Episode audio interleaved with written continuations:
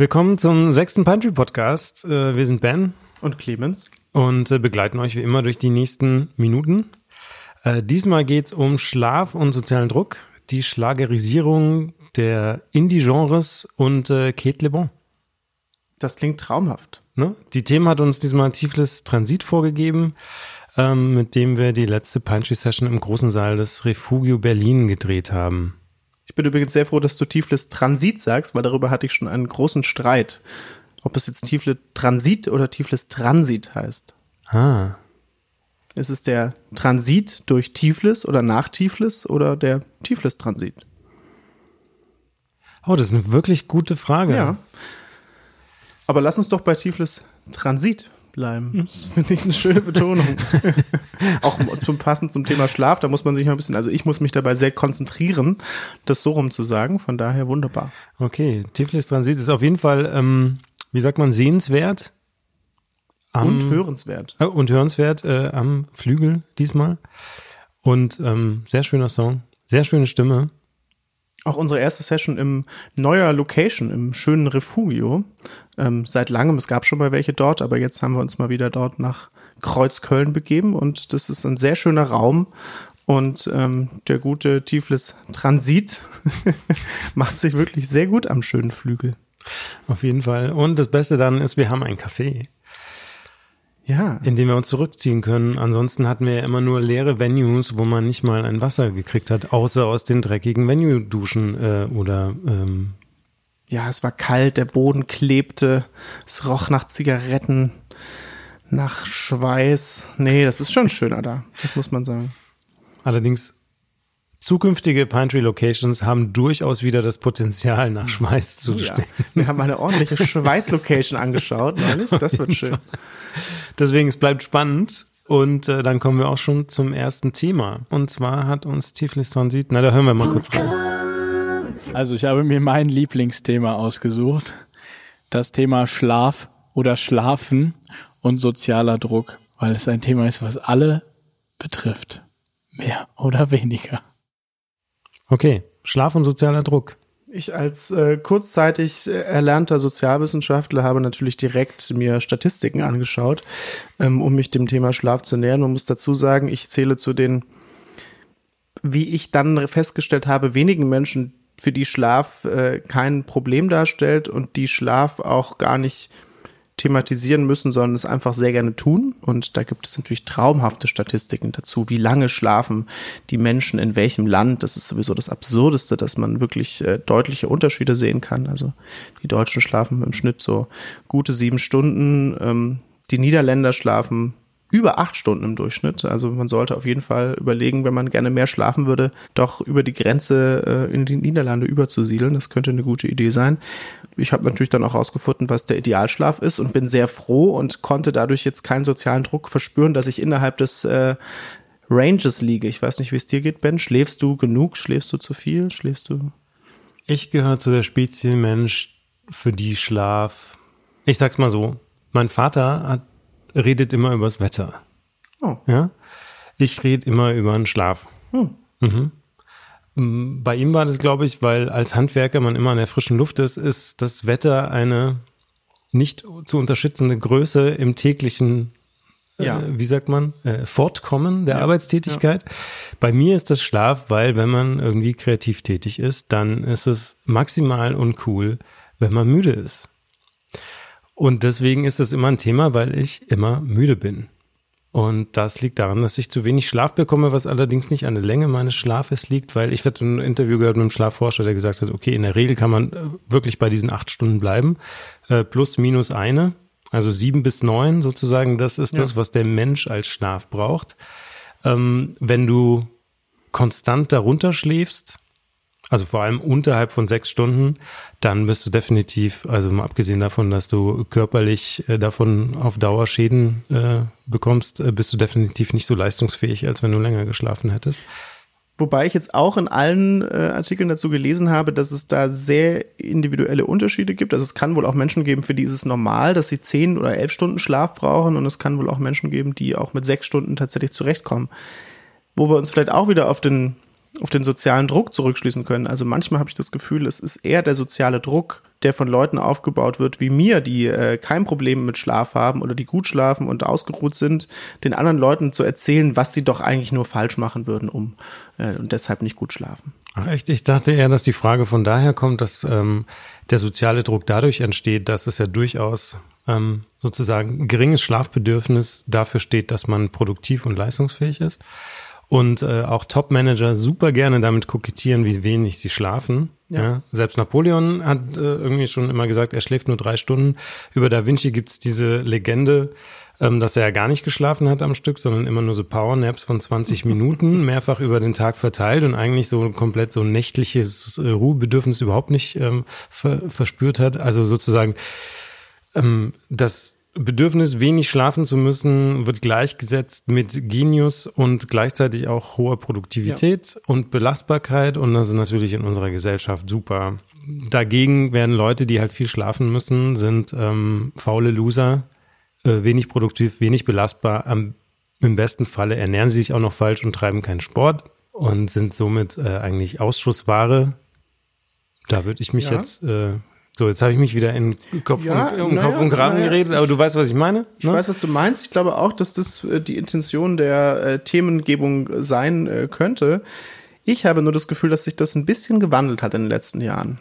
Also ähm, vielleicht liegt das auch nur an meiner Berliner ähm, weiß ich auch nicht, an meiner Berliner bewusst Leben Bubble, in der ich mich leider teilweise befinde, wo Leute sehr viel darüber reden, wie man ähm, die Work-Life-Balance äh, optimieren kann und achtsam leben kann. Ähm, geht mir alles immer ein bisschen auf den Geist, aber gut.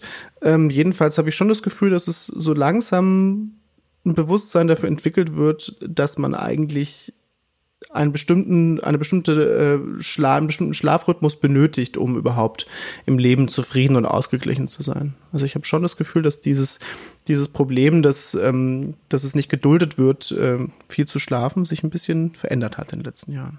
Na, ich denke, es fängt ja damit an, also wenn wir jetzt auf äh, ähm, äh, Tiflis Transit gucken, dann ist es natürlich so, ne, als Musiker es ist sicherlich nicht so das Problem, jetzt länger zu schlafen, später ins Bett zu gehen und auch spät aufzustehen oder wie auch immer man das äh, handhabt.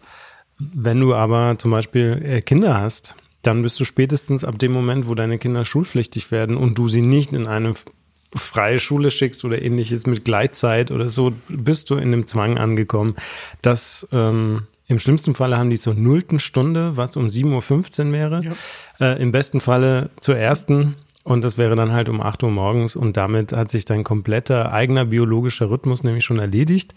In meinem Falle ist es so, dass ich mittlerweile seit etlichen Jahren ja in dieser Falle sitze, dass ähm, ich eigentlich mich nur gut fühle in den Ferienzeiten, weil in den Nicht-Ferienzeiten bin ich gezwungen aufzustehen morgens, zu Zeiten, zu denen mein Biorhythmus mir leider nicht äh, ähm, leider nicht einverstanden ist mit der Aufstehzeit. Ja. ja. Und dadurch kommt einfach eine latente Müdigkeit, da kann ich noch so früh ins Bett gehen. Also okay, spannend. Ja, bei mir hat sich das mit dem äh, Kinderhaben, um sich darauf zu beziehen, tatsächlich, also gut, ich habe noch kein schulpflichtiges Kind als äh, unwichtige Hintergrundinfo, bin aber trotzdem jemand, der eigentlich spätestens um sieben äh, aus dem Bett raus ist und auch die Hälfte der Woche früher. Ähm, und ich habe seitdem tatsächlich einfach das ins Bett gehen. Also ich habe meinen Rhythmus an, beim ins Bett gehen angefangen. Also wenn ich um halb elf noch nicht im Bett bin, dann bin ich schon immer so, dass ich unter der Woche denke, oh wow, ist schon halb elf, habe ich mich aber mal was getraut heute. Und das ist was, was ich tatsächlich auch bei vielen Freunden von mir, die auch kleine Kinder haben, beobachten kann, dass die Leute eigentlich sagen, um zehn ist eigentlich der Tag vorbei und ich begebe mich ins Bett. Und wenn ich um elf spätestens schlafe, dann bin ich mit um halb sieben aufstehen vollkommen in einer okayen Zeit. Und ich merke auch, dass mein Biorhythmus sich da angepasst hat. Also wenn ich um 10 am Wochenende ähm, habe ich immer so ein ganz schlimmes Tief und die Leute, mit denen ich unterwegs bin, wundern sich immer, was ist mit dem los? Es geht dann immer irgendwann, da muss ich dann durch. Aber ich merke, dass mein Körper eigentlich um 10 gerne sagen möchte, jetzt geh doch mal ins Bett.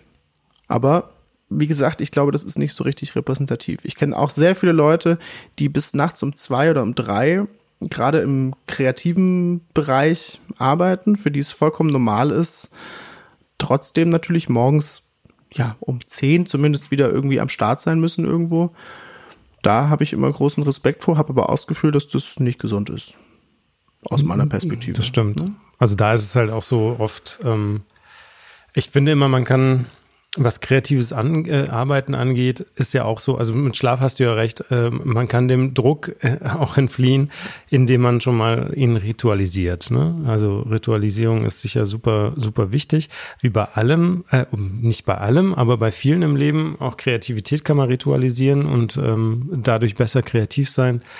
Da gibt es wunderbare Beispiele, gerade ähm, komischerweise Musik ist da nicht so erforscht, glaube ich. Wobei ich möchte mich gar nicht so weit aus dem Fenster lehnen, aber äh, über Literaten gibt es da super viele. Ähm, wie sagt man, Beispiele, dass die Tage eigentlich immer so strukturiert sind, dass der Tag immer gleich zur gleichen Zeit beginnt und auch ja. das äh, kreative Schreiben beginnt immer zur selben Zeit und dann wird es über den Tag eigentlich für vier Stunden verfolgt. Mhm. Dann gibt es eine Mittagspause, Mittagsschläfchen ja. bei fast allen und dann einen Spaziergang, um auf neue Ideen zu kommen und dann eben immer denselben abendlichen Ablauf und der Tag beginnt wieder genau gleich. Ja. Und man hat dieses Fenster morgens. Ich finde, in einer Großstadt wie Berlin ist es gerade so, dass äh, du kannst halt eigentlich super arbeiten, könntest du, wenn du um halb fünf aufstehen würdest. Und dann arbeitest du, ja. bis die Stadt so am Brodeln ist. Oder du kannst halt am besten arbeiten, wenn die Stadt dabei ist, äh, die Lichtlein auszumachen und mhm. dann beginnt halt dein produktiver Tag irgendwann ab 19, 20 Uhr und dann bist du natürlich auch gezwungen, irgendwie bis um eins, zwei irgendwie zu arbeiten. Das ist dann die beste Zeit, weil einfach alle schlafen und äh, du deine Ruhe hast und irgendwie so ein bisschen frei schweifen kannst. Ich habe das Gefühl, beide Zeiten würden super funktionieren. Das Problem ist nur, beide Zeiten kannst du nicht machen, weil wenn du immer bis um zwei kreativ bist und dann wieder ab halb fünf, dann ähm, und selbst wenn du versuchst, mittags zu schlafen, dann wird das halt nicht funktionieren auf Dauer. Gut, wenn du jetzt keine gesellschaftlichen äh, Konventionen hast, die dich daran hindern, also Kinder oder ähnliches. Ja, aber es ist ja einfach nicht gesund. Also, ja, ne? gut, ne? aber ich, also ich bin mir gar nicht so sicher. Ich meine, das ist jetzt eine vollkommen unwissenschaftliche Betrachtungsweise, aber ich glaube eigentlich, dass dann ähm, man gut schläft, wenn Schlaf einfach kein Thema ist. So, wenn man sich selber, und ich glaube, dass das relativ individuell auch sein kann. Also wenn der Körper sich an sowas gewöhnt und man das Gefühl hat, man kann das alles gut meistern, was man im Alltag so meistern möchte, kann ich mir vorstellen, dann ist es auch in Ordnung. Also ich glaube, dass es eigentlich immer dann problematisch ist, wenn, das gibt's ja auch, also es gibt ja auch Leute, die einfach ähm, das Problem haben, zu viel zu schlafen und auch merken, dass das ihnen nicht gut tut und dass sie eben nicht ähm, reinkommen irgendwie ins, ins Funktionieren, was ja leider fast alle von uns irgendwie müssen. Und ich glaube, dass das in alle Richtungen gehen kann. Also sobald ähm, Schlaf kein Thema ist, würde ich sagen, sondern einfach eine Selbstverständlichkeit, dann ist eigentlich alles richtig. Also wenn der Körper einfach sagt, jetzt musst du schlafen, jetzt schläfst du. Also zum Beispiel mein Vater, der legt sich äh, inzwischen alle äh, anderthalb Stunden auf den Sessel und schläft für 20 Minuten und dann ist er wieder fit. Ich meine, gut, der ist noch ein bisschen älter als ich. Ja, aber das ist eh unterschätzt nicht äh, da draußen die, die Power des Powernaps. Ja. Ja. Im Büro mache ich auch mal gerne die Füße auf den Tisch, Kopf nach hinten und bin kurz weg. Ist wunderschön. Okay, das ist cool, dass du das machen kannst, weil auch da sozialer Druck ähm, wäre so, dass, also ich, ich gebe dir recht, wir sind in so einem Wandel aber trotzdem ist es noch nicht so Standard in Deutschland, zum Beispiel in einem Büro, jetzt einen Mittagsschlaf zu machen, wie zum Beispiel in Japan, da ist das gang und gäbe, da ja. macht das jeder. Wobei die jetzt auch, glaube ich, nicht, äh, die schlafen auch tendenziell eher wenig, die Japaner. Die schlafen Japaner. tendenziell also. super wenig, ja, aber desto, um, desto mehr müssen sie halt äh, am Mittag dieses, ja. dieses ähm, Napping machen, damit sie irgendwie halbwegs wieder ähm, auf Trab sind. Aber das ist ganz normal, dass du dir deine Matte ausrollst und dann halt irgendwie im Büro kurz pennst.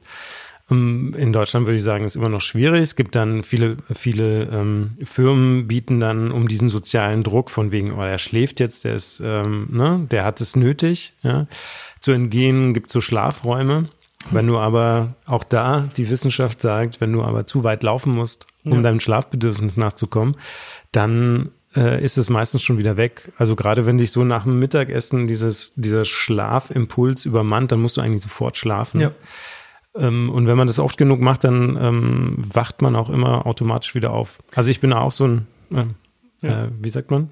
So ein äh, Powernapper. Powernapper und ähm, ich stelle mir immer den Wecker auf 20 Minuten oder 30 Minuten maximal ja. und wach eigentlich immer automatisch ja. auf. Könntest du ja jetzt mal probieren, du könntest ja jetzt mal den Rest des Podcasts einfach mal kurz ins Mikro schnarchen. Wäre wahrscheinlich sogar interessanter dann. Ja, ich ähm, finde es spannend, dass das Thema Schlaf auch so ein Thema ist, wo die Wissenschaft eigentlich alles, wie es in unserer Gesellschaft äh, organisiert ist in Bezug auf Schlaf, kritisiert und sagt, das ist eigentlich überhaupt nicht gesund. Also da meine ich zum Beispiel auch das, ähm, den frühen Schulstart. Also inzwischen ist man sich ja komplett einig, dass es auch für Kinder vollkommen kontraproduktiv ist, morgens um halb acht, acht ähm, in der Schulsituation zu sitzen.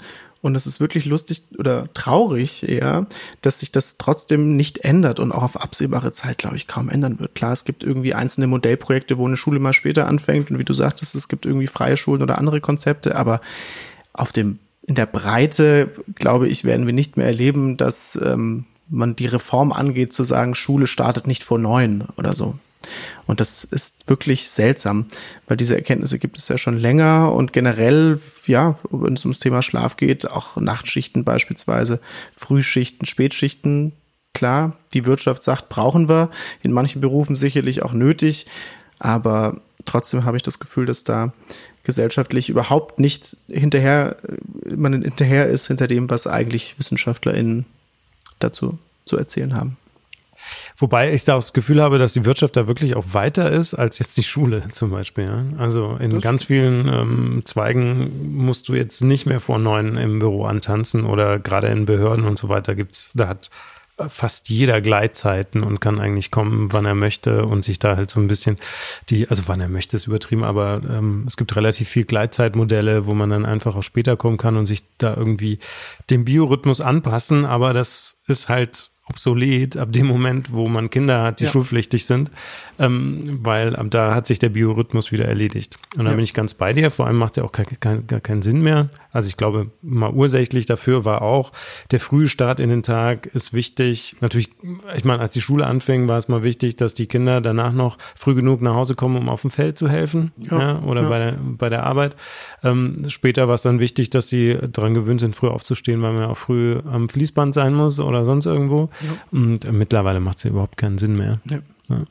Ich glaube, was übrigens auch einen wichtigen Einfluss hat auf schlechten Schlaf oder auf schwieriges Einschlafen, was ja auch sehr viel damit zu tun hat, ähm, ist tatsächlich die Veränderung ähm, des, des Konsumverhaltens in Form auf äh, soziale Medien. Ne? Also ich merke das auch bei mir, wenn ich vor dem Einschlafen nochmal auf dem, auf dem Laptop oder auf dem Fernseher gucke, mehrere Stunden, dann schlafe ich wesentlich schlechter, als wenn ich die Zeit vorm Einschlafen ein Buch in der Hand habe. Ne? Und da gibt's jetzt auch schon äh, Studien, habe ich was zugefunden, dass beispielsweise für ähm, Jugendliche das Problem noch viel massiver ist. Ne? Also wenn du eine Bildschirmzeit oder eine Social-Media-Zeit von fünf bis sieben Stunden am Tag hast, was nicht unnormal ist ähm, in dem Alter, dann beeinflusst dich das enorm dabei, abends einschlafen zu können, loslassen zu können. Mhm. Kann man nur hoffen, dass es irgendwie ausgeglichen wird durch, ja, vielleicht doch die Hoffnung, dass Schule mal später anfängt irgendwann, dass man vielleicht eine Vier-Tage-Woche für alle einführt. Gibt es ja auch gerade schöne Modellprojekte, die ja, tatsächlich genau. anscheinend von, ganz gut funktionieren. Von Microsoft zum genau. Beispiel. Ähm, das ist wahr. Ähm, es gibt wahrscheinlich vier große Stellschrauben, wie man den, den äh, Schlaf negativ oder auch positiv beeinflussen kann. Das erste ist, glaube ich, was du vorhin gesagt hattest, dass man selber den Schlaf zum Thema macht und ähm, sich dann kasteit damit, dass man ja einschlafen muss und genug Schlaf bekommen muss und am besten, im besten Falle das auch noch täglich trackt mit irgendeiner App ähm, um zu wissen, hat man denn jetzt von den acht Stunden, die man im Bett lag, wie viele Stunden hat man eigentlich effektiv davon geschlafen, wie hat mein Puls ausgesehen und so ja. weiter. Ähm, das zweite ist, glaube ich, genau Medienkonsum. Ist definitiv besser, ähm, ein Buch zu lesen. Allerdings äh, bei den, also zumindest dann an Bildschirm oder so den Blaulichtfilter anmachen äh, damit äh, das Gehirn nicht die ganze Zeit genau die ganze Zeit denkt, dass man, äh, dass die Sonne noch scheint so ungefähr. Und ähm, die anderen zwei meiner Meinung nach Essen und äh, Alkohol. Ja. Du meinst, mehr Alkohol und mehr Essen würde helfen, besser zu schlafen? Ähm, genau das Gegenteil. Ach so. Ja, also ähm, gerade auch das, äh, ich stelle das immer fest, ich weiß nicht, aber wenn ich mal unter der Woche in einem Restaurant lande dann sehe ich eigentlich immer ähm, mit 20er bis mit 30er, die fröhlich am Feiern sind und Unmassen an Alkohol zu sich nehmen an so einem Abend. Ähm, meistens wahrscheinlich irgendwelche Start-up-Angestellten oder so, sonstige. Und das ist auch statistisch belegt, dass viel mehr Alkohol getrunken wird als früher bei, äh, bei ja. Jungen. Ähm, definitiv nicht gut für den Schlaf. Ja. Und äh, natürlich Essen erst um 10 und dann wieder um 7 aufstehen, damit man um 8 ähm, im Büro ist es auch nicht die gesündeste Art, der, das Leben zu fristen. Gut, wobei man bei dem auch, finde ich, immer bei allem bedenken muss, äh, jetzt reden wir darüber, was muss man alles lassen und tun, um gut zu schlafen. Aber das Leben wäre auch ganz schön langweilig, wenn man jetzt alle schönen Dinge, die den Schlaf negativ beeinflussen, nicht machen würde, nur um besser zu schlafen und besser zu funktionieren im täglichen Hamsterrad. Genau, ich dachte, das ist, was Tiflis meinte mit äh, dem Ja. sozialen Druck. Ja. Ähm, ich will hier mal ordentlich sozialen Druck aufbauen, Leute. Wenn ihr gut schlafen wollt, ja, und ein erfülltes Leben haben wollt, dann trinkt keinen Alkohol, esst spätestens vier Stunden vorm Schlafen, nutzt keine sozialen Me Medien nach 20 Uhr, geht um 10 ins Bett. Ja, gut, lass es uns doch mal, wir können ja mal so ein, so ein, so ein Modellprojekt machen. Bis zum nächsten Podcast gehen wir jeden Abend um 10 ins Bett, trinken keinen Alkohol mehr, konsumieren keine sozialen Medien. Glaubst du, du würdest es schaffen? Ähm, nein. ist, dem, ist dem Dings geschuldet, dass äh, ich versuche schon immer nur vier Stunden vorm Schlafengehen was zu essen und das klappt nicht immer. Und ich äh, trinke von Montag bis Freitag äh, auch definitiv eigentlich keinen Alkohol und das klappt nicht immer. Und ähm, ich versuche eigentlich auch abends keine sozialen Medien zu konsumieren und auch das klappt nicht immer. Deswegen, ich kastei mich schon. Ja. Ach ja, ich versuche auch jeden Tag gut zu schlafen, ähm, was auch nie klappt. Von daher bin ich das, das, das äh, perfekte Opfer des sozialen Drucks und des Schlafes, ähm, weil ich das versuche konstant zu verbessern und daran konstant scheitere. Ja, aber ist nicht erst der Schlaf dann zum Problem, ein Problem, wenn man ihn irgendwie problematisiert, aufgrund natürlich von alltäglichen Erfahrungen? Also ich habe manchmal das Gefühl, dass es auch Leute gibt, die all diese Regeln nicht beachten und trotzdem überhaupt kein Problem mit Schlaf haben und total gut schlafen. Das stimmt, aber das trifft halt, ich denke, da ist dann halt auch wieder jeder anders, äh, wie man biologisch reagiert. Das ist ja auch eine Altersfrage. Aber grundsätzlich traut euch zu schlafen, wann immer ihr das Bedürfnis habt, weil es ist auch belegt, dass man Schlaf nachholen kann. In dem Sinne, also Schlaf, den man über Nacht nicht bekommt, kann man sich durchaus am Tage zuführen. Also ich weiß nicht, was du dazu meinst, ähm, aber man sollte nicht länger, maximal sind 45 Minuten ähm, für so ein Powernapping. Ähm, Man braucht meistens fünf bis zehn Minuten, bis man einschläft. Deswegen kommt man dann auf knapp über eine halbe Stunde. Das ist super. Danach fühlt man sich fit. Wenn ihr es länger macht, dann kommt ihr irgendwann in die Tiefschlafphase. Und wenn ihr dann den Wecker hört, dann seid ihr erstmal erschossen für die nächsten Stunden. Äh, deswegen äh, maximal eine Dreiviertelstunde oder sonst nehmt die gesamte Schlafphase mit. Die geht in der Regel bei Menschen anderthalb Stunden, muss man natürlich auch so ein bisschen äh, austarieren für sich selber, aber in der Regel sind das fixe anderthalb Stunden. Und dann hat, kann man eben auch einen Mittagsschlaf machen von anderthalb Stunden und ist danach wieder fit. Äh, wenn ihr so viel Zeit nicht habt, dann belasst es bei 20 bis 30 Minuten, weil ansonsten seid ihr erstmal zerstört. ja, sucht euch die Lücken, die der Alltag euch lässt. Macht's euch gemütlich bei der Arbeit auf dem Klo. Kleiner Powernap. 15 Minuten, da wundert sich auch niemand. Es gibt auch äh, lovely Gadgets, die man sich kaufen kann, ähm, um besser zu schlafen. Hast du mal dieses Ding gesehen, wo man so die Hände reintut und den Kopf und dann auf die, sich auf die Tischplatte legen kann? Nein. Das ist sehr, sehr, sehr schön. Ja. Kann man käuflich erwerben, steckt man seinen Kopf rein, ist so ein Kissen. Mhm. Und dann kann man auch noch die Hände reintun und dann kann man sich mit dem Kopf auf den Tisch legen, ohne dass die anderen Leute sehen, wie man da jetzt, ähm, welche Wow. Gesichter man, äh, ob man sabbert beim Schlafen zum Beispiel oder whatever. Stelle ich mir schön vor in so einem riesen Großraumbüro, wenn dann irgendwie jeder Zweite äh, auf seinem Tisch schläft und in sein Kissen sabbert. Das stimmt. Ja, traumhaft. Ansonsten würde ich sagen, auch das Thema Schlaf ist äh, dann wieder ein Thema auch, äh, der Mensch sollte eigentlich nicht mehr als sechs Stunden am Tag arbeiten, bin ich fest davon überzeugt. Wenn man das hinbekommt und das auch für Schüler gelten lässt, dann könnte man auch in der Schulzeit und in der Arbeitszeit immer noch flexibler werden und jeder hätte die Möglichkeit, seinen Biorhythmus zu finden. Ich glaube, sehr viele Leute haben zerstörten Biorhythmus. Ich bin einer davon. Und äh, dann ist Schlaf auch kein Thema mehr, wenn man nämlich weiß, wann man am besten ins Bett geht und wie lange man am besten schläft und wann man am besten aufwacht. Dann äh, muss man auch über Schlaf nicht mehr reden. Also am Ende ist es wie immer ein Systemproblem und wir kommen zum scheiß Kapitalismus, wie so oft in dieser Sendung. Es ist so einfach. alles versaut. Das ist immer der Ja. Kapitalismus. Ja. Ist schon schön. Ja. Wer ist eigentlich dieser? Na gut, Kenne deinen Gegner. Naja, Friedrich Merz natürlich. Friedrich Merz. Ist die Inkarnation des deutschen Kapitalismus. ja, anderes Thema. Gut, schön. Dann widmen wir uns doch jetzt mal dem dem Schlager. Ich finde, Schlaf und Schlager würde doch wunderbar zusammenpassen, oder? Beides fängt mit SCH an und sogar noch ein L. Oh, es ist richtig, sogar ein A. Das ist ja, ja fast gleich. Und sogar Nee, beim F dann halt. Ja, Aber F und G sind so nah beieinander, dass es schon fast oh, wieder derselbe Buchstabe ich glaube, ist. Wir haben eine Verschwörung aufgedeckt hier. Ja, weil der Schlager wurde erfunden, um das Volk zu äh, einzuschläfern. Ja. Das funktioniert bei mir, naja, ich weiß nicht. Ich glaube, ich rege mich so darüber auf, dass ich dann nicht so gut schlafen kann. Ich meinte auch eher politisch. Ja. Ja. ja. Also nicht im, im, ja. im faktischen Sinne ja. des ähm, Einschlafens, sondern im äh, Ruhigstellen des, Achtung, Volkskörpers. ja, doch, das äh, könnte durchaus sein. Vielleicht wird Friedrich Merz auch noch irgendwann zum Schlagersänger. Das wäre die logische Konsequenz. Ja. Die, wir könnten auch sowas wie die Deutsche Schlagerpartei gründen, Clemens. Die Deutsche Schlagerpartei. Kann man äh, alternativ auch noch zwei Pünktchen aufs A machen, dann kann man es ein bisschen modifizieren. Ja. Äh, die äh, Alternative Schlagerpartei Deutschland, ja. die ASD. Die ASD. Gut, ja, hören wir doch mal vielleicht kurz rein, was der gute Tiflis Transit dazu äh, uns mitgegeben hat.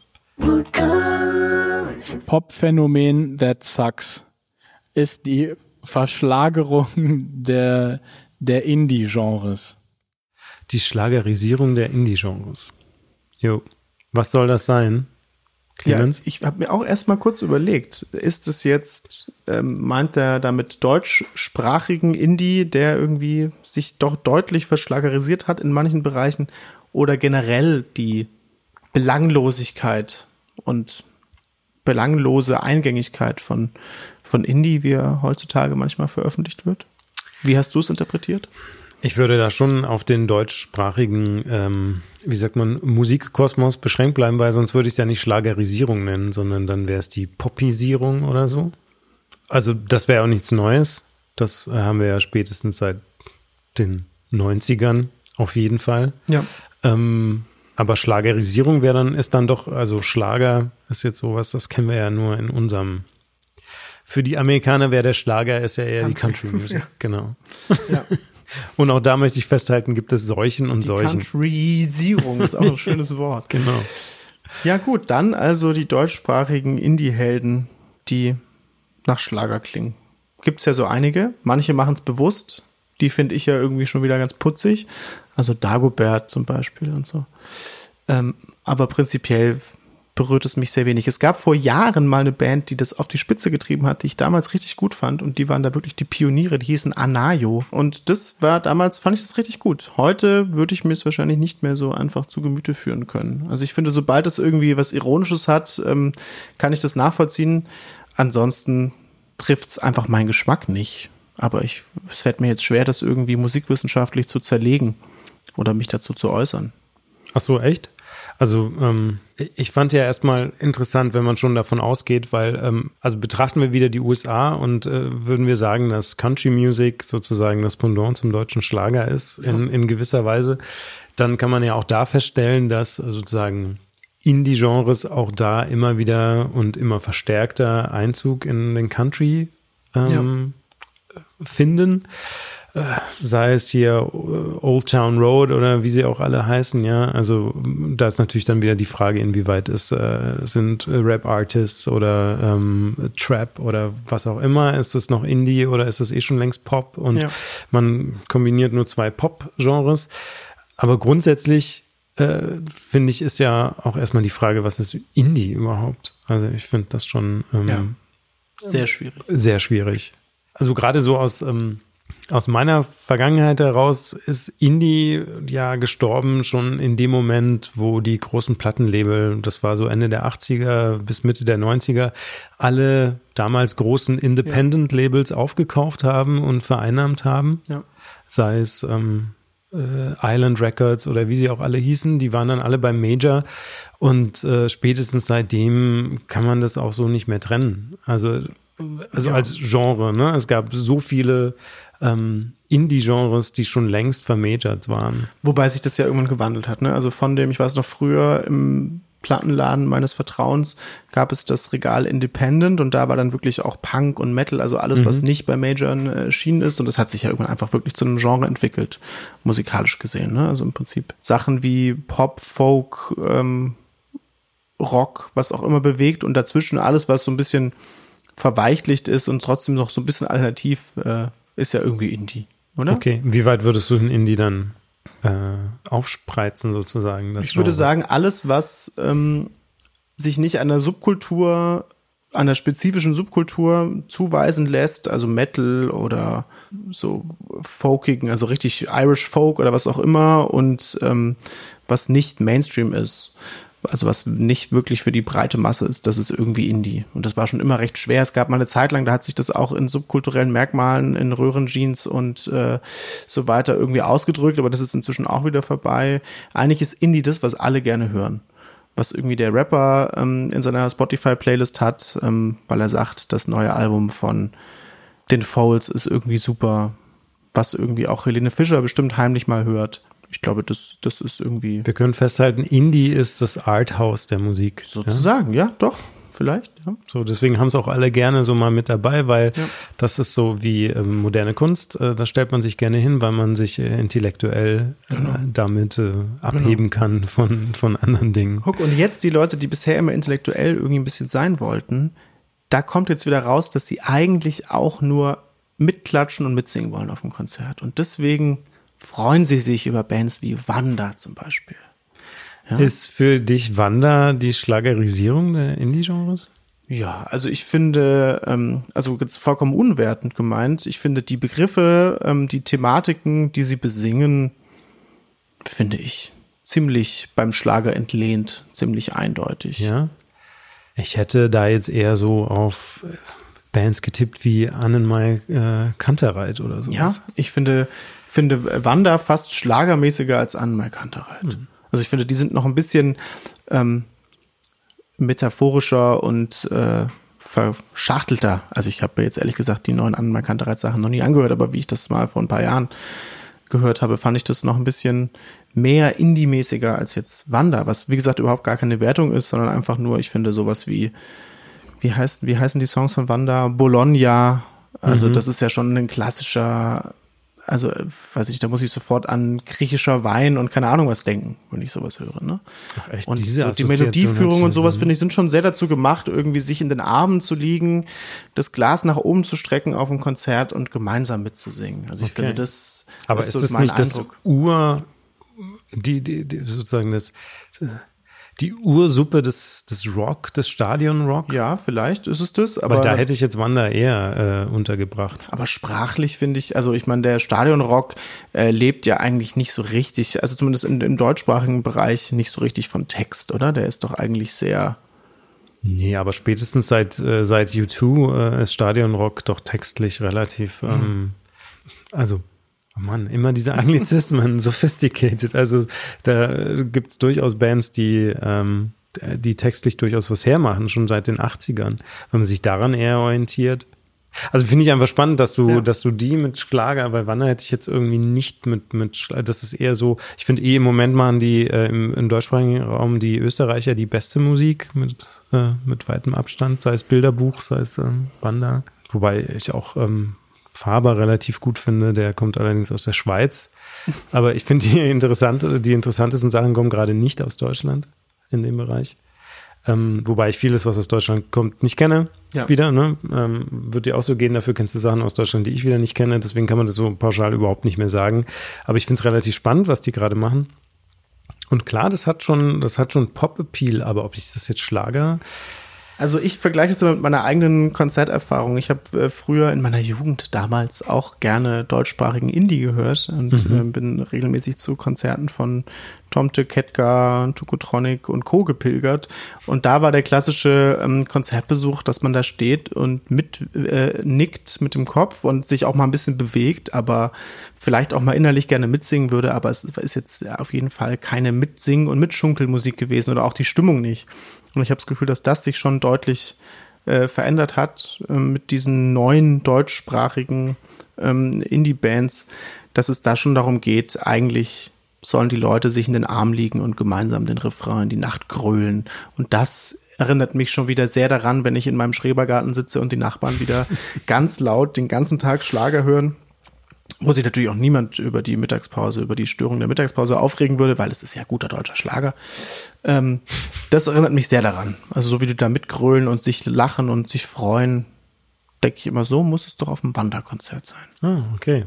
Ja, ich oh, definitiv denke ich das, aber ich hätte das jetzt eher so in die Kategorie okay. Springsteen, Queen, äh, U2 eingereiht, wo ich sagen würde, okay, da, das gehört mit, da, wenn ich Stadionrock mache, wo ich jetzt Wander eher mhm. reinschieben würde, das gehört halt dazu. Aber ist Helene Fischer dann auch Stadionrock? Weil ich meine, die Show Nein, und alles ist, ist Stadion Pop. Okay, Stadion Pop. Ja. Mhm. Und ähm, also Stadion Schlager. ja, Helene ist eh ein schwieriges Thema, aber ähm, äh, sie versucht Stadion Pop zu sein mhm. und ähm, es bleibt beim Stadion Schlager hängen. Als, mhm. Genau, ja. sie möchte eher Beyoncé sein mhm. als äh, Andrea Berg und es bleibt aber immer so auf halber Andrea Berg äh, auf der Berghütte. Auf der Berghütte hängen, genau. Und sie kommt nie über das äh, Basecamp hinaus sozusagen. Ähm, aber es halt, es soll große Unterhaltung sein. Hm? Okay, aber jetzt brauchen wir noch mal ein paar konkrete Beispiele. Was sind Bands, die für die Schlagerisierung des Indie-Genres stehen? Weil ich habe immer das Gefühl, für mich, ich, mir fallen immer so Nischenbands ein, die auch niemand kennt, die das quasi ironisieren. Also Dagobert zum Beispiel ist jetzt ja kein erfolgreicher äh, ähm, Musiker, sondern also natürlich ist er irgendwie erfolgreich, aber jetzt nicht für breitere ähm, Massen. Na, ich finde, also was, was ich schockierend fand, zum Beispiel so als, als ja. Track, ich war nie ein Hosenfan, ne? Aber äh, dieser, dieser Song Wannsee. Oh ja. Ja, Wannsee. das ist zum Beispiel für mich ein perfektes Beispiel für die Schlagerisierung von, jetzt kann man natürlich sagen, die Toten Hosen sind nicht, sind keine Indie-Bands, sondern die machen Stadion. Ja, na klar, es ist Stadionrock.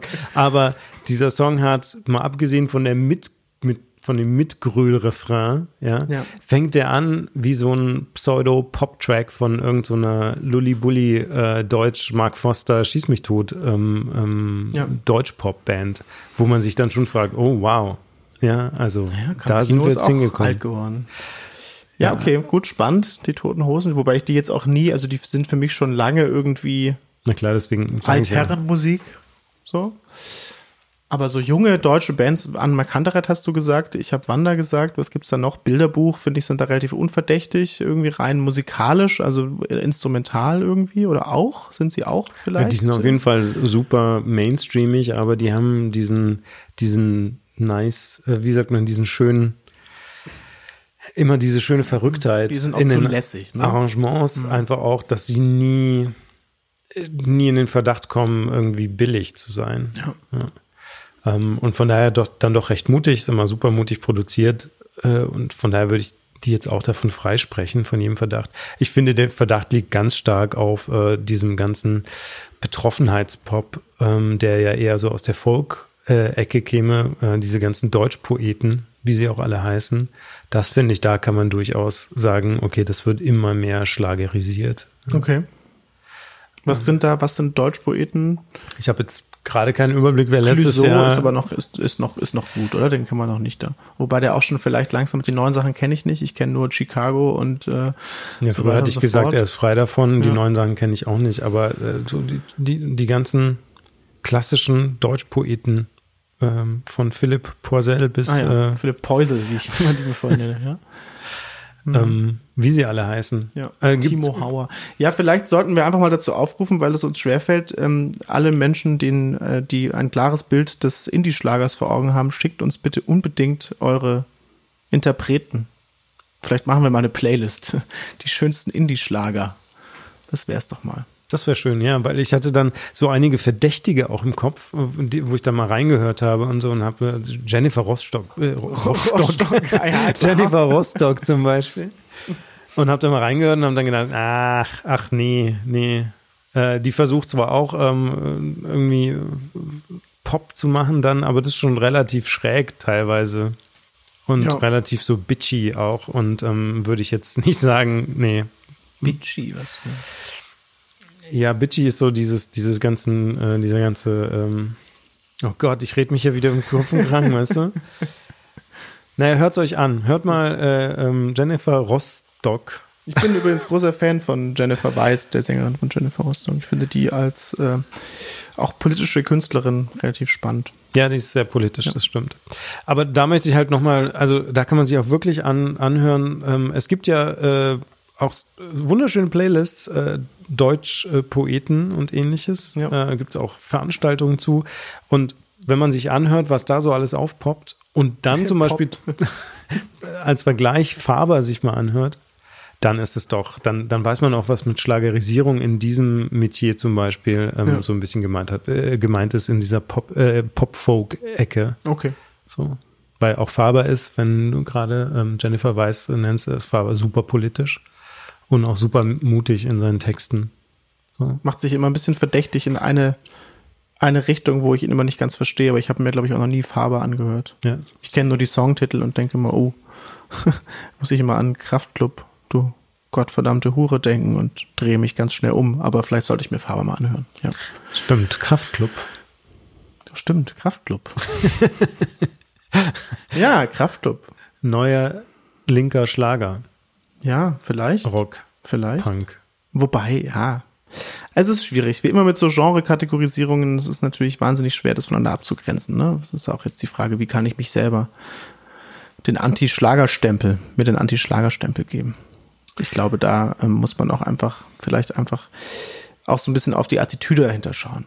Also ich finde, wenn Leute ähm, wie Schlager klingen, aber überhaupt sich nicht so verhalten, weder auf der Bühne noch neben der Bühne, dann ist es für mich irgendwie auch passt nicht. Also zu Schlager gehört ja auch mehr als rein musikalische ähm, Kompatibilität, sondern auch ein bisschen das Verhalten und das Bild, das man nach außen gibt, oder? Korrekt. Und dann muss man natürlich auch sagen, ein, ein, Schlager ist ja eigentlich so vom, vom Terminus her einfach nur etwas, das ist wie ein Blockbuster, also eigentlich ein Hit. Ja, also eigentlich ist es konsequent Pop. Mhm. Ähm, und man muss dem Schlager auch zugestehen, dass er sich öffnen kann, ja, so wie man der Country-Musik zustehen muss, dass sie sich öffnen darf. Und ähm, dann gibt es ja vielleicht auch solchen und solchen. Es gibt so richtig coole Sachen aus den 70ern. Äh, die einfach gut produziert sind mit Orchester und äh, mit echter Backingband noch und so, die man sich durchaus anhören kann, auch wenn der Text dann vielleicht so ein bisschen schwachmatenmäßig ist. Mhm. Aber ähm, da gibt es schon konsequent gute Sachen. Danach wurde es so ein bisschen schwierig, glaube ich. Also ja. gerade ab den 90ern. Ähm, ja. Aber auch, also man muss auch dem Schlager zugestehen, dass äh, es vielleicht Künstler gibt, die da so ein bisschen versuchen, ein Crossover in andere Genre hinzubekommen. Mhm. Ich glaube, wir streichen diese ganze letzte Sequenz aus diesem Podcast. ja, vielleicht verlassen wir jetzt einfach mal dieses schmierige Terrain, auf dem man leicht ausrutscht und. Ich finde es dann aber auch wieder, machen wir nicht einen Podcast, damit man hier ausrutscht? Man darf auch ausrutschen, natürlich. Oder? Na klar. Hm. Also ich mag ja Country Music, wissen das mit dir? äh, ähm, schwierig. Also ich kann damit nicht so viel anfangen ich äh, spätestens als ähm, Miley Cyrus ihr Image wandelte und auf einmal zum Country Star wurde, hat dieses Genre für mich irgendwie die Ernsthaftigkeit verloren, wo natürlich das Genre nichts für kann, aber ja, es gibt so ein paar Sachen, die für, also stimmt nicht ganz. Also ich finde so bei Wilco zum Beispiel so Country-Anleihen äh, vollkommen in Ordnung, damit kann ich leben, das mag ich sehr gerne. Oder auch bei Bright Eyes oder so, da gibt es sie natürlich ja überall. Aber sobald es diese diese leichten Anleihen verlässt und äh, in Reinform daherkommt, drehe ich schon deutlich leiser. okay, du würdest ja also nie Brad Paisley oder ähnliches anhören. Nein. Gut, verstehe. Okay, kommen wir zum nächsten Thema und zwar, äh, wie hat Tischlis Transit so schön gesagt, äh, Popphänomen That's geil. wir hören da mal rein. Popphänomen That's geil. Für mich im Moment solche KünstlerInnen wie Kate Le Bon. Phänomenal, dass es immer noch Menschen gibt, die innovative Popmusik machen. Kate Le Bon. Ja, spannendes Thema. Ich muss gestehen, ich habe diesen Namen davor schon öfter mal irgendwo gelesen, aber mir noch nie die Musik angehört und habe das jetzt mal getan und mich auch ein bisschen belesen. Sehr spannend in der Tat. Ben, wie ist es dir ergangen? Na, ich muss auch gestehen, ich kannte die vorher nicht.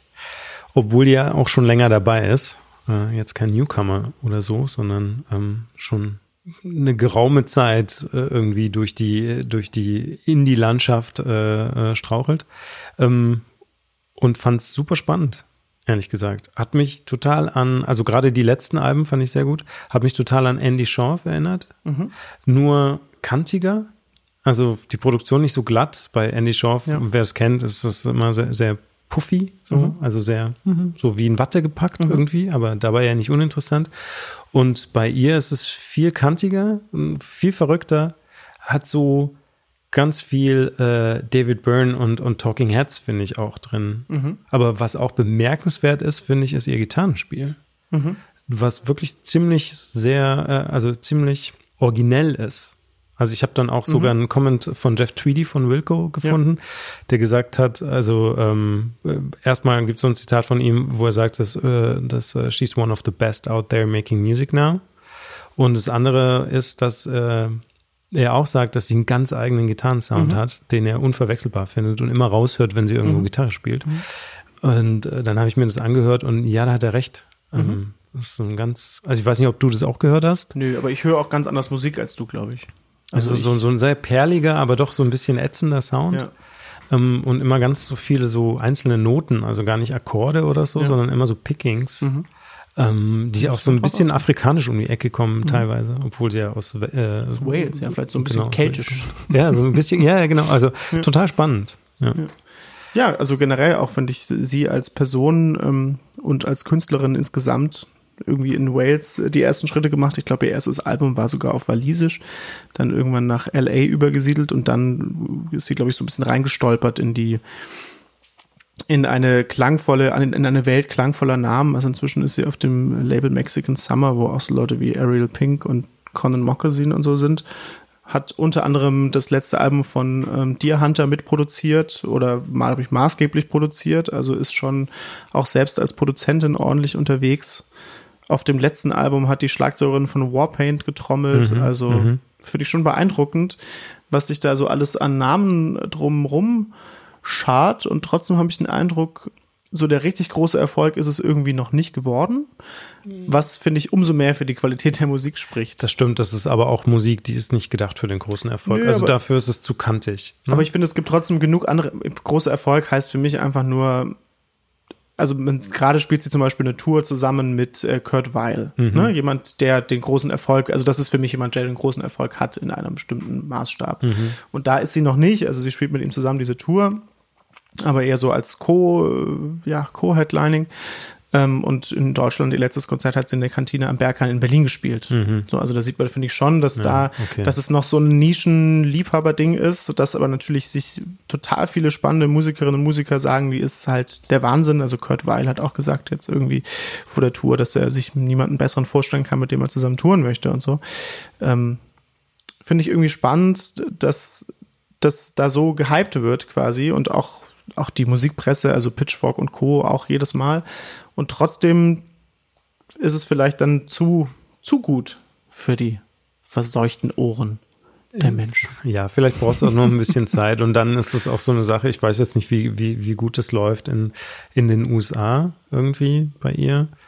Ähm, aber es gibt so viele Künstler, gab es ja schon immer in der Geschichte, die äh, sozusagen von der Kritik ja hochgelobt sind und auch von Mitmusikern und auch Bekannten dann immer in, in höchsten Tonen gelobt worden und trotzdem hat es nie äh, einen großen Durchbruch gegeben. Aber ich denke, sie kommt schon gut klar. Ähm, das glaube ich auch. Und darum geht's ja hauptsächlich. Und äh, was dann auch schön ist, ist, ja, sie hat super, also auch äh, die anderen Musiker, die bei ihr so mitspielen, sind jetzt keine Leute, die irgendwie nicht wissen, was sie sonst tun sollten. Ähm, und sie hat es aber wunderbar gestreamt, also auch mit den, äh, mit den Albumaufnahmen. Ähm, sie produziert es vor und dann wird fünf Tage mit der Band geprobt und dann in fünf Tagen ist das Album recorded. Also hast du irgendwie fünf Studiotage. Ja. ja, das ist was, das macht dich nicht arm. Also man muss da auch nicht, und wenn du gute Musiker hast, dann kriegst du das auch hin.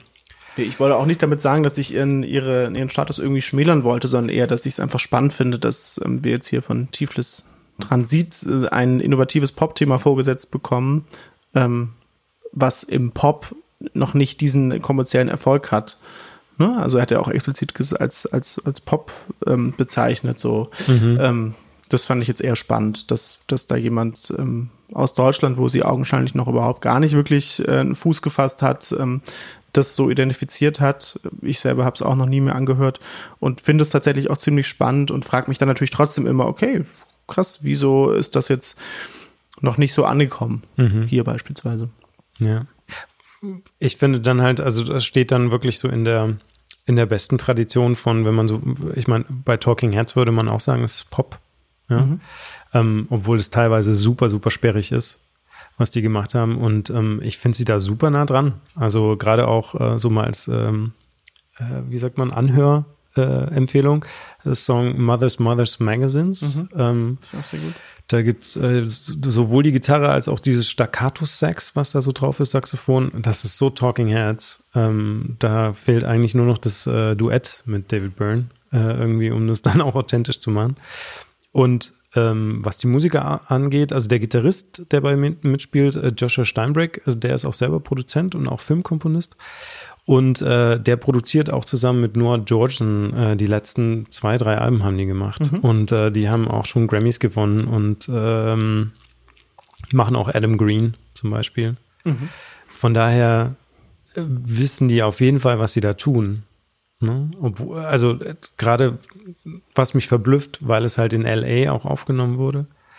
Und man hört LA auch irgendwie raus die ganze Zeit. Ich finde, es hat schon diesen LA-Sound, aber es ist so viel kantiger und unfertiger und rougher als die anderen Produktionen, die aus LA kommen. Geschrieben hat sie es, vielleicht liegt es daran, übrigens im wunderschönen Lake District Nationalpark in England, habe ich gelesen. Stimmt, der klassische Rückzug war Ja, das, ne? ja. Übrigens sehr schön, ich war da mal wandern, das ist traumhaft. Kleine Urlaubsempfehlung am Rande. Okay. Ja. Auf welcher Höhe ist das dann, lieber Das Clemens? ist äh, so um Newcastle. Also Newcastle. Newcastle. ist so die nächste Stadt, genau. okay. Puh, kurz ins Schwitzen gekommen.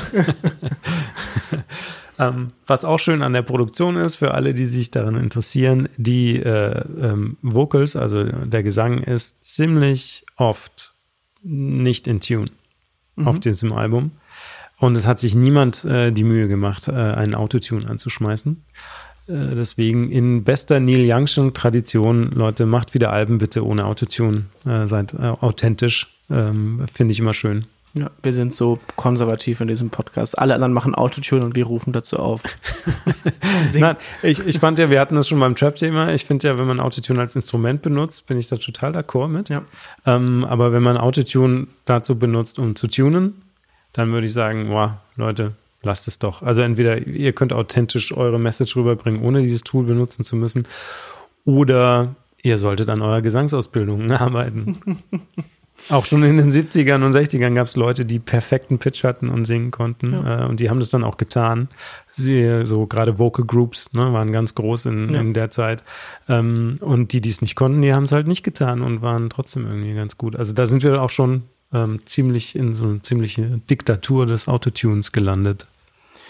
In diesem Sinne hört euch die Anti-Autotunerin Kate Le Bon oder Kate Le Bon, ich weiß auch nicht so genau, wie man es wirklich ausspricht, an. Ähm, unbedingte Hörempfehlung. Und vielen Dank an Tiflis Transit, dass wir das Thema mitnehmen durften oder äh, Kate Le Bon entdecken konnten. Als Empfehlung zurück von meiner Seite Talking Heads hören. Mache ich auch mal, habe ich auch noch nie so richtig in meinem Leben getan. Und natürlich Andy Schorf hat ein neues Album. Ist nicht so gut wie das letzte, aber äh, immer noch besser als äh, das meiste, was da draußen so Auch sein rumschwirrt. Side, äh, Side. Wie heißen sie? Fox Warren heißen sie so? Finde ich auch ganz gut. Ja, okay. Gut, nachdem wir uns jetzt mit ähm, den schönen Themen dieser Ausgabe beschäftigt haben und natürlich auch noch viel weiter beschäftigen könnten, aber euch nicht äh, weiter aus eurem vom Schlafen abhalten wollen, ähm, ein herzliches Dankeschön an alle, die es bis hierhin geschafft haben, die noch bei uns sind. Und äh, unbedingte Empfehlung ist natürlich die Session mit Tiflis Transit im wunderschönen Refugio in Berlin. Hört euch auch sonst mal die äh, EP von Tiflis Transit an, das ist sehr empfehlenswert. Und wir hoffen, mit schönem Schlaf und guter Musik wird euer Leben so schön, dass ihr bald wieder den Pine Tree Podcast hört.